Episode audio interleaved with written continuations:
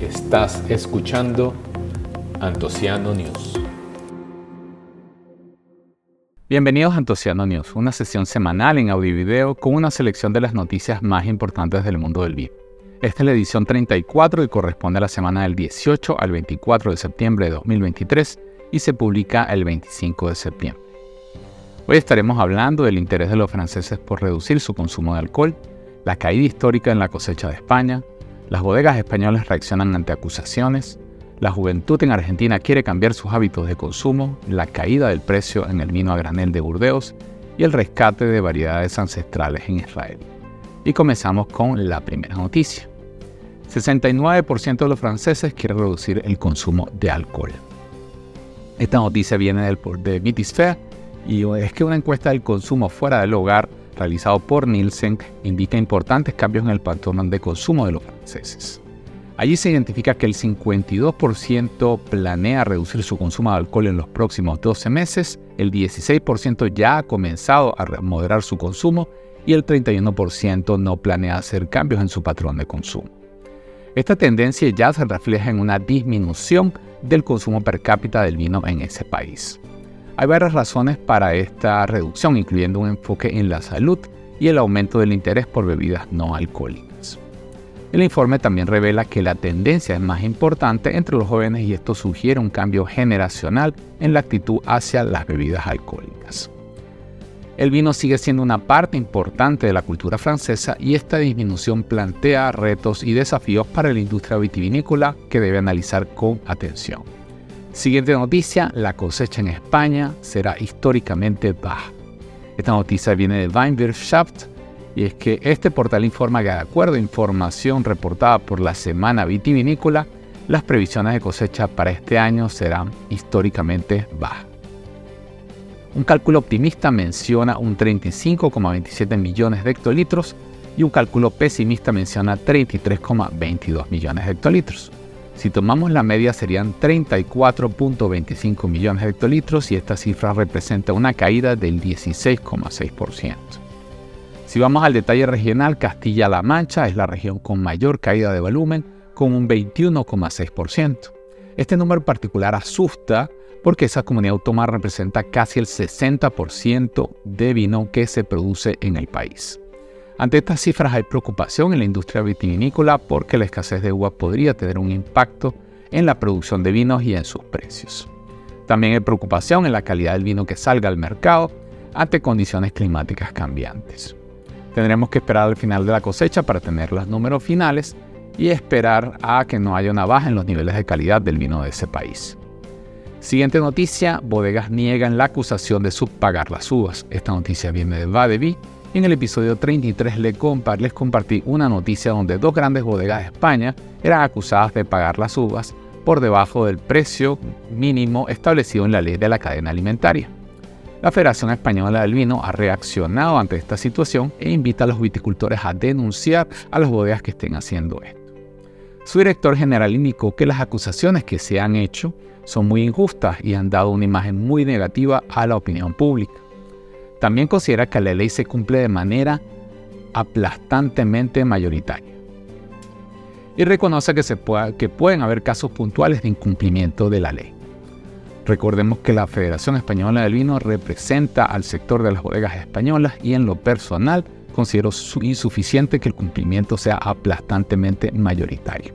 Los casos puntuales no deberían existir. Siguiente noticia, los jóvenes argentinos buscan bebidas con menos alcohol. Esta noticia viene de No Life y una encuesta de la empresa Cantar demuestra que existe una tendencia entre los jóvenes argentinos en reducir el consumo de bebidas con alto contenido de alcohol y reemplazarlo por otras de bajo o ningún contenido de alcohol.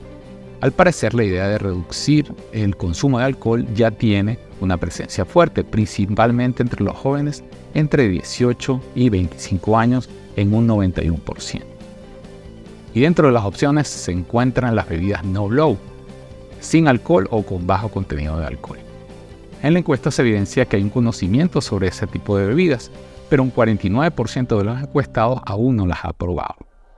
Para complementar esta noticia quise invitar a Diego Migliaro para que nos comparta su opinión. Diego es un comunicador del vino desde hace casi una década con un programa de radio y podcast que se llama Mi Lado B y que recomiendo que escuchen. Adelante, Diego. ¿Qué tal, Gilberto? Un saludo enorme para todos los seguidores de la Casa del Antociano. Diego Migliaro, de mi lado B, respondiendo acerca de esta cuestión de los vinos con baja graduación alcohólica o alcohol cero, lo mismo que sucede en otras bebidas, creo que es una tendencia mundial y si bien Argentina siempre, siempre no, en antaño se, caracterizó por vinos con alcohol eh, alto, poco a poco fue buscando niveles más acordes al mercado mundial y hoy se encuentra en, una escala que se podría entender como, la que busca el consumidor global. A pesar de eso, es verdad que hay ya productos en el mercado con alcoholes por debajo de los 11 y 10 eh, por ciento, lo que hace que la oferta de productos destinados a gente que busca este estilo de vida también sea más diversa.